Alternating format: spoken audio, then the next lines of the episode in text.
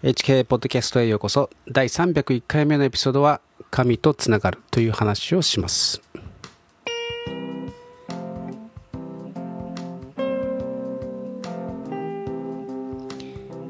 先週は恐れるなという話をしました。え今日はですね神様とどうつながったらいいのかどうしたらつながれるか、えー、まあ、そのことについて話したいと思うんですけれどもそれはですねすなわち、え死について、えー、まあ、知るということから始まるわけですが、まあ、ほとんどの人にとってですね死というのは恐怖ですね、まあ、未知の世界、えー、だからです、えー、しかしですね聖書はこの未知の世界ではなくて死というのは未知の世界ではなくて、え、実際にですね存在するものであるとリアルなものであると、まあ、教えています。まあ、イエス様を信じた人は、え、天国に行きそうでない人たちは黄泉の世界に行くとあります、えー、そこはですねいろんな場所があって生前の生き方に応じてですね、えー、いろいろなあ、まあ、扱いを受けるようです、まあ、穏やかなとこだったりとかですね苦しかったり暗いとこだったり、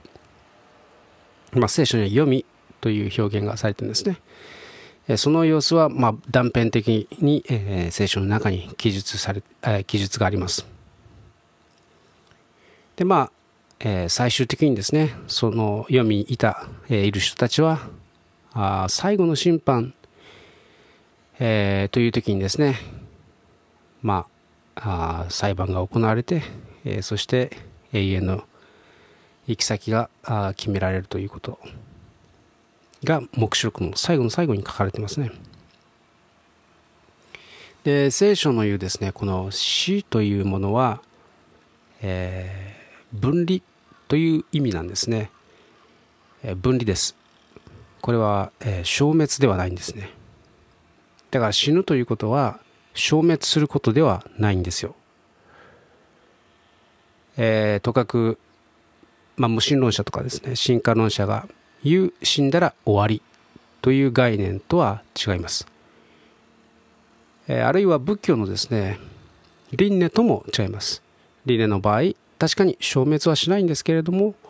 別の生き物に生まれ変わるというわけです。これとも違う概念です。あなたという存在は神によって作られたわけですが、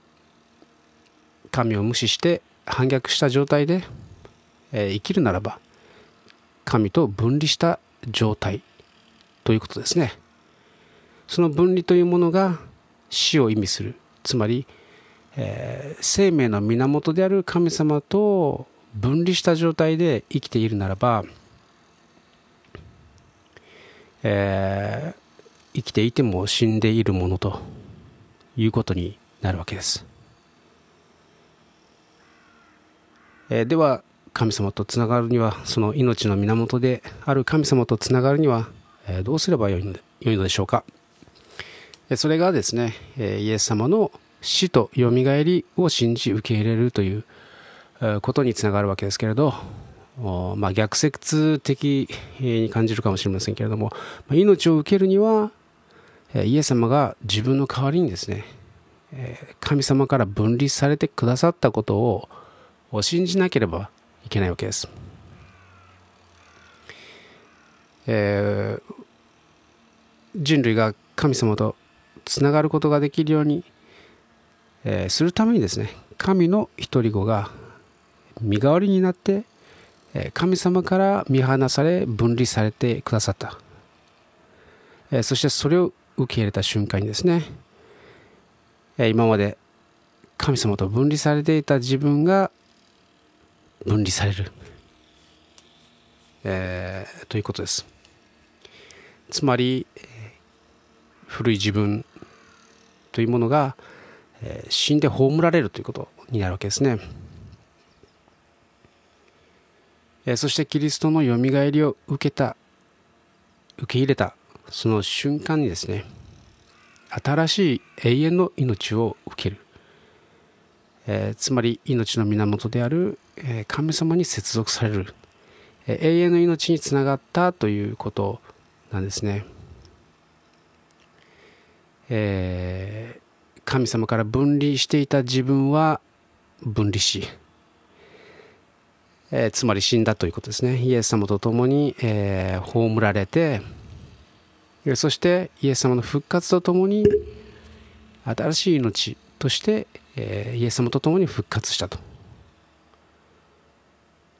まあ、こういう理論なわけです。えー、このことをですね象徴的に表すものが洗礼式です。えー、水に入るということですねすなわち、え、古い自分の死、え洗い流す、え分離することを意味するんですね。そして水から上がることは、え新しく生まれること復活することを象徴するわけです。まあ復活というと古い自分がそのまま復活したような言い方ですから新しく生まれ変わるという新しく生まれたと、えー、まあ神聖とかこれを呼ぶんですけどね、えー、まあボーンアゲインとかですねまあそういう言い方をするわけですけれども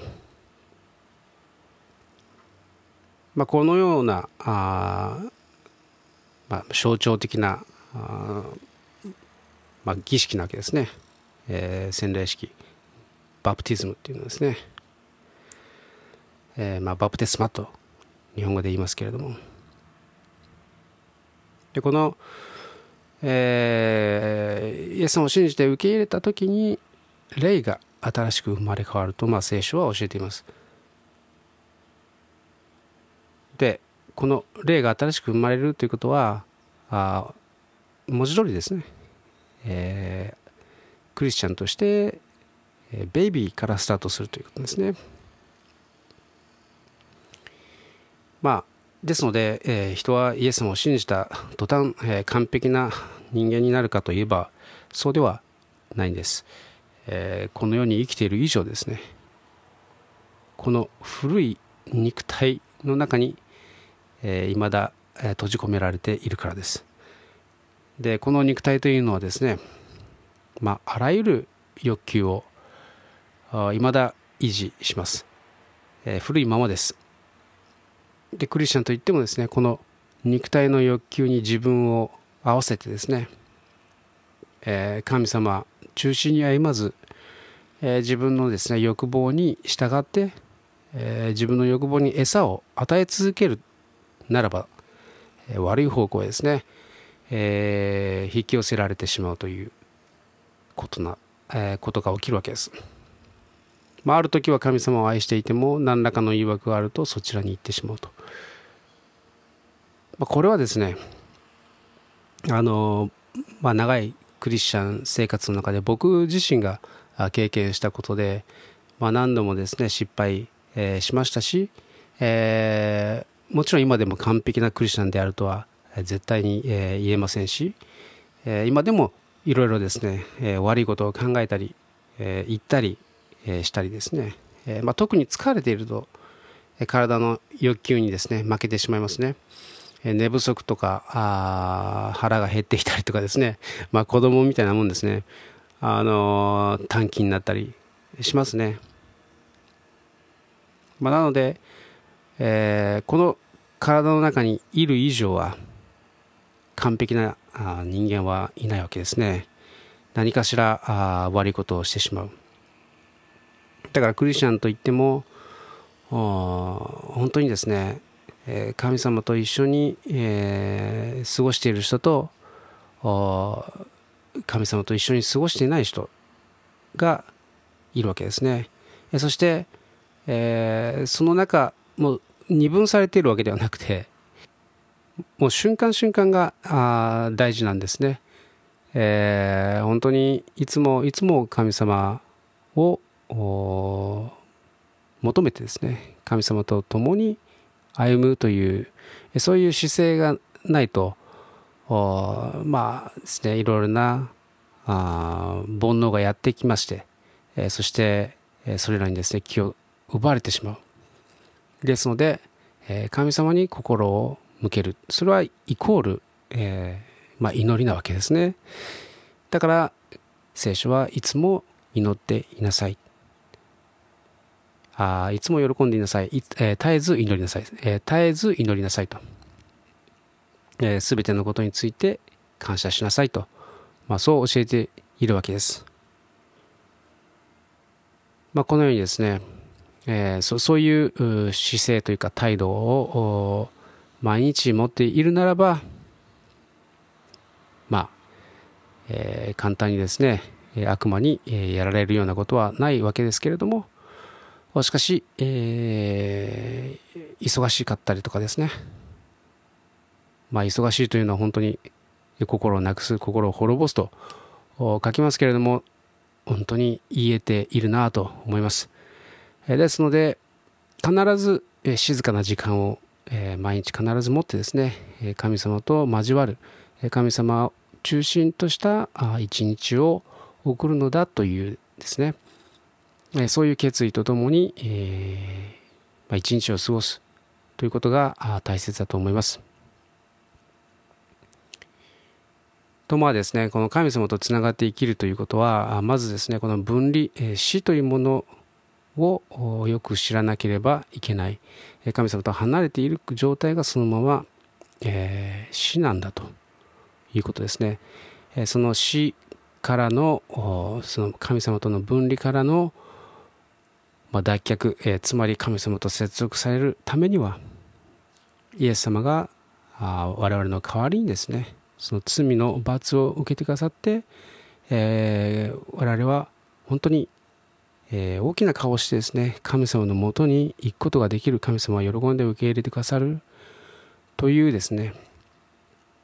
それはそれは我々の努力によってじゃなくて神様がしてくださったことなんですね。ですので、えー、全てのまあ月並みな言い方ですけど全ての栄光は神のものであると。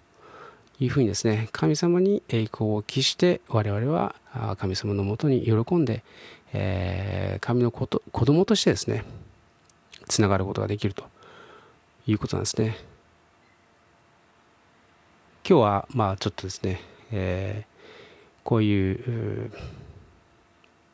まあセオリーみたいなことをですね、話しましたけれどもいかがでしたでしょうか。まああんまりこういう話ばかりするとですね、えー、面白くないなと思うんですけれども、でも大切なことなので、えー、今日は、えそういう話をさせていただきました。え、ではいつものようにですね、最後にお祈りをして、えー、終わりたいと思います。愛する天皇様、え、今日は神様とあなたと接続するにはどうしたらいいかという話をしました。えー、神様の愛に感謝します私たちのためにイエス様を十字架につけてえそして、えー、私たちの罪をあがなってくださったことを感謝しますそしてイエス様の復活により私たちもこの新しく生まれ変わることができ神様の命をいただくことができる、えー永遠の命をいただくことができることを感謝します。どうかこのエピソードを聞いてくださった一人お一人お一人がその永遠の命に預かることができますように。イエス様の皆によって感謝して祝福してお祈りします。アーメン。最後まで聞いてくださってありがとうございました。ではまた来週お会いしましょう。